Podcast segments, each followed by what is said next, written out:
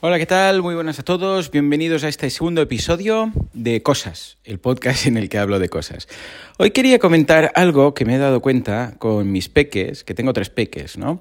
Y eh, me doy cuenta mirando vídeos de cuando eran pequeños y ahora, que tienen 5, 8 y 11 años, que cuando somos pequeños nos emocionamos mucho por todo, por todas las cosas. Sam, el más pequeño, que ahora tiene 5 años, se emociona con todo. Un juego nuevo, está ahí, sí, papá, porque esto, lo otro, uh, vienen del cole y aprende algo y lo explica con una ilusión y todo, es, es brutal, es brutal. Uh, recuerdo a Jan, que ahora es el mayor, o sea, que ahora tiene 11, que cuando vino que le explicaron el cuento de San Jordi y tal, y de un dragón y no sé qué, vin, vino súper motivado. Uh, cuando hacían Tommy Jerry en la tele, papá, mira, Tommy Jerry, guay, no sé qué. Y, y me doy cuenta que poco a poco vamos perdiendo la ilusión de las cosas. O sea, los adultos no estamos tan motivados como los peques. O sea, los peques es todo ilusión. Es todo, qué guay, mira, y esto. Y, viven la vida con, con, una ilusión tremenda. En cambio, nosotros, o sea, a medida que nos hacemos mayores, se pierde esto. ¿Por qué? ¿Por qué se pierde? ¿Hay alguna forma de, de evitarlo? Porque es una pena. Porque claro, yo veo ahora a los peques y pienso, bueno, cuando tengan 20 años dudo que estén con este hype. Ojalá. A ver, y ya sabéis que yo soy una persona súper positiva, optimista y tal, ¿no? Y miro de motivarme y siempre busco cosas que me motiven en el día a día para, para pasarlo bien y tal, ¿no? Y decir, ostras, siempre he defendido que deberíamos tener algo que nos emocione. Pero no es esa ilusión, ya no es ganas de hacer algo, sino es la ilusión de algo, cómo te lo transmiten, ¿no? ¡Wow! Esto qué chulo, no sé qué. Y me doy cuenta, pues que esto se, se, se va perdiendo. ¿En qué momento se pierde esto?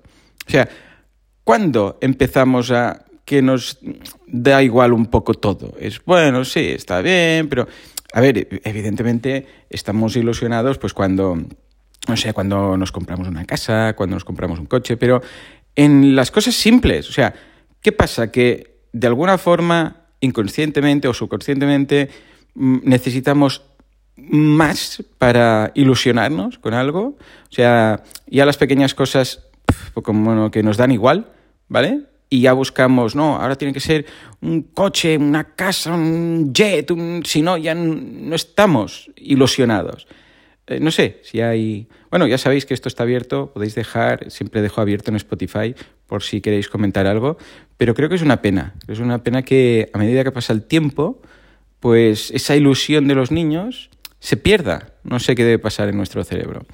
Bueno, en todo caso, también quería contaros una anécdota, es que hoy íbamos al cole y estábamos hablando de no sé qué, y digo, sí, porque esto es positivo. Y dice mi hijo, Jan, dice, eh, positivo es algo malo, ¿no? Y digo, no, positivo, positivo es bueno, es una cosa positiva. Ojo, que Jan tiene 11 años, ¿eh? Y dice, no, no, pero sí, me dice, pero cuando cuando nos hacemos los test, los PCR, positivo es, es negativo, o sea, es malo. Y digo, ya, no, positivo es negativo en este caso, ¿no? O sea, positivo del test es negativo mmm, literalmente, ¿vale? Para entendernos. Y negativo es positivo. Bueno, me ha hecho pensar esta generación COVID de peques, especialmente pues la edad de 5 a 10 años, que habrán vivido ahora, bueno, de hecho, Sam recuerda más vida y su existencia con COVID que sin COVID.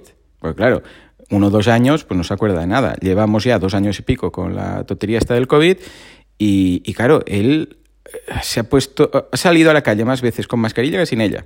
¿vale? Evidentemente nos ha afectado a todos, en más o en menos importancia, pero los adolescentes también, porque claro, los adolescentes 20 años, 17 años y se han perdido muchas cosas, ¿no?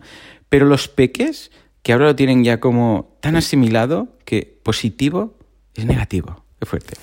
En fin, os dejo con esta pequeña anécdota y con esta reflexión. Ya sabéis que podéis dejar comentarios. Gracias por estar ahí al otro lado de este podcast de cosas. Es un podcast, ya lo sabéis, de um, duración indeterminada, de frecuencia desconocida y de temáticas irrele irrelevantes.